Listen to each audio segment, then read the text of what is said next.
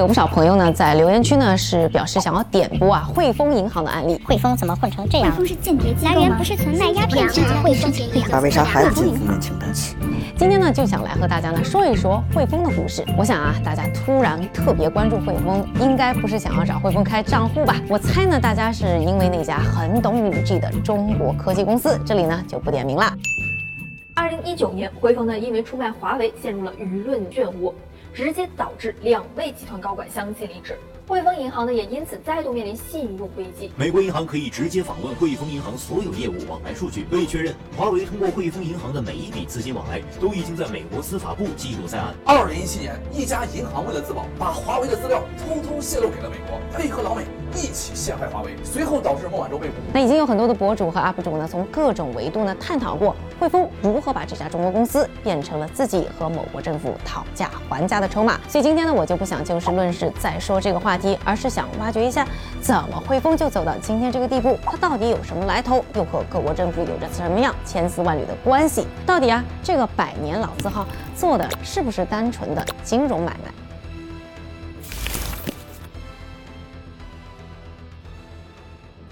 在进入我们正题之前呢，还是希望大家喜欢我们视频的朋友可以呢点赞、转发、加关注。说到汇丰啊，它的成立背景呢，算是一个殖民时代的殖民 baby。一八六五年呢，成立在中国香港，它的英文名 HSBC 里面这个 H 代表的就是香港。S 代表的就是上海，但是他的老板呢又是个纯正的苏格兰人。那汇丰啊最早发家呢靠的就是毒品，为英国人在中国的鸦片生意呢提供金融服务。我记得呢他有一个董事啊，当时呢就是在中国开鸦片窝的。我估计啊很多呢我们的朋友呢之前呢给汇丰的好感打分儿一百分呢也就只有十分，听到这儿呢可能就只能达到一分了。而借着呢鸦片的这股东风啊，很快呢汇丰的生意呢就从中国又做到了印度、日本、越南。菲律宾等等亚洲地区，基本上啊，这个欧洲殖民者的远东生意做到哪儿，汇丰就开到哪儿。二战以后呢，汇丰呢又开始进入了买买买的模式。那通过呢一系列的地方银行的收购啊，慢慢就把自己的业务触角呢伸到中东、美国以及欧洲更多的一些地区。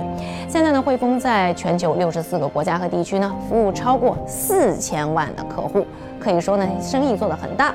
而作为一个百年老店呢，汇丰的生意有两点，我觉得始终没有变过。一个呢，就是深耕亚洲，做东西方的金融桥梁；另外一个啊，就是不管什么生意，什么白道黑道，只要是有钱的主，汇丰。都愿意服务，所以过去十年，从什么拉美毒枭啦、恐怖分子啊，到洗黑钱，再到逃税案，都少不了汇丰活跃又大胆的生意。因此呢，一直呢，它就是官司缠身，各种呢被起诉。The banking giant is under investigation by the U.S. Senate. accused of turning a blind eye to billions of dollars in money transfers. The investigation focused on HSBC having lax control of dealings between 2006 and 2009. And internal documents show HSBC executives knew exactly what they were doing. 而也许啊，就是藏在汇丰身上的秘密太多了。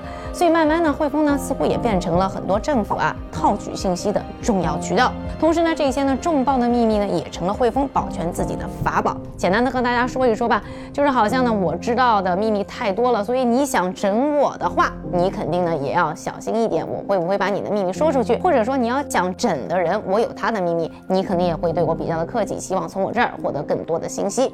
也就是这么的简单粗暴又无耻。而汇丰背后的水到底有多深呢？他知道多少？的秘密呢？这里呢，想和大家分享一个故事。这个故事的精彩程度绝对不亚于《碟中谍》。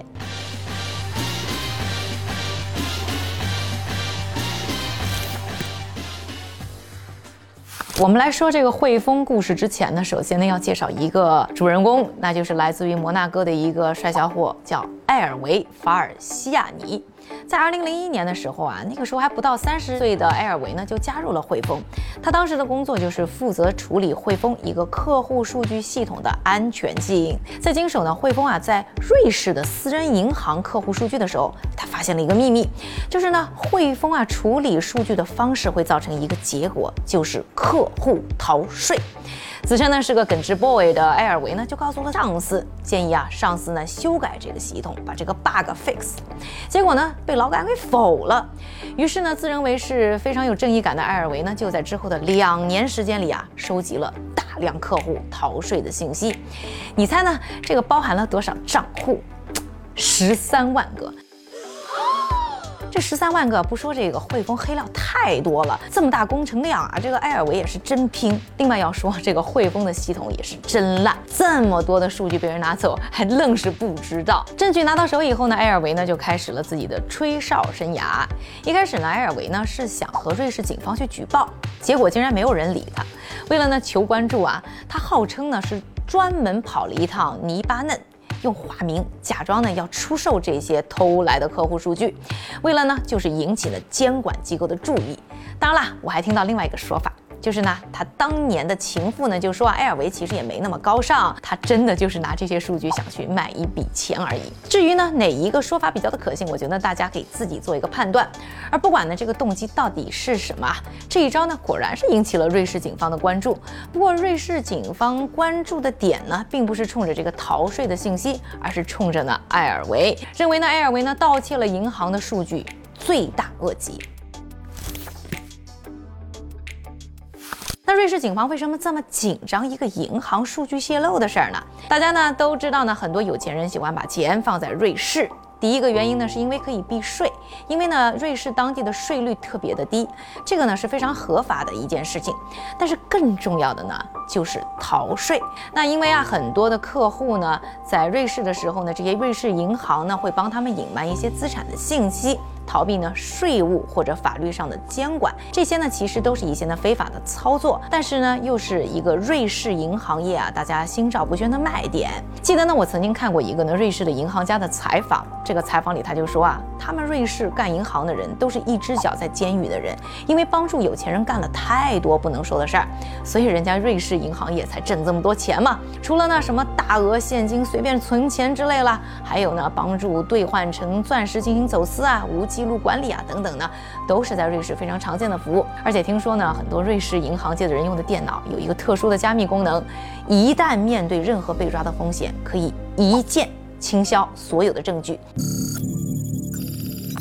所以啊，要是汇丰在瑞士银行的客户信息全都漏了，那就可不只是汇丰的事儿了，而是整个瑞士银行业都要砸牌子。瑞士警方呢，在这件事上呢，超级紧张，是因为人家那是保护自己的国家产业。而埃尔维呢，则连夜带着老婆孩子逃跑，逃到了法国的老家。到了法国，他做的第一件事儿啊，就是把所有的数据从一个远程服务器上下载到自己的笔记本电脑上。而发现人没了以后呢，瑞士警方啊，当然很不爽，就。找到了法国的警方，希望呢法国警方可以帮助他们把逃犯埃尔维呢和他的电脑一起抓回来。法国警方倒是也非常配合啊，很快呢就把埃尔维呢逮捕了。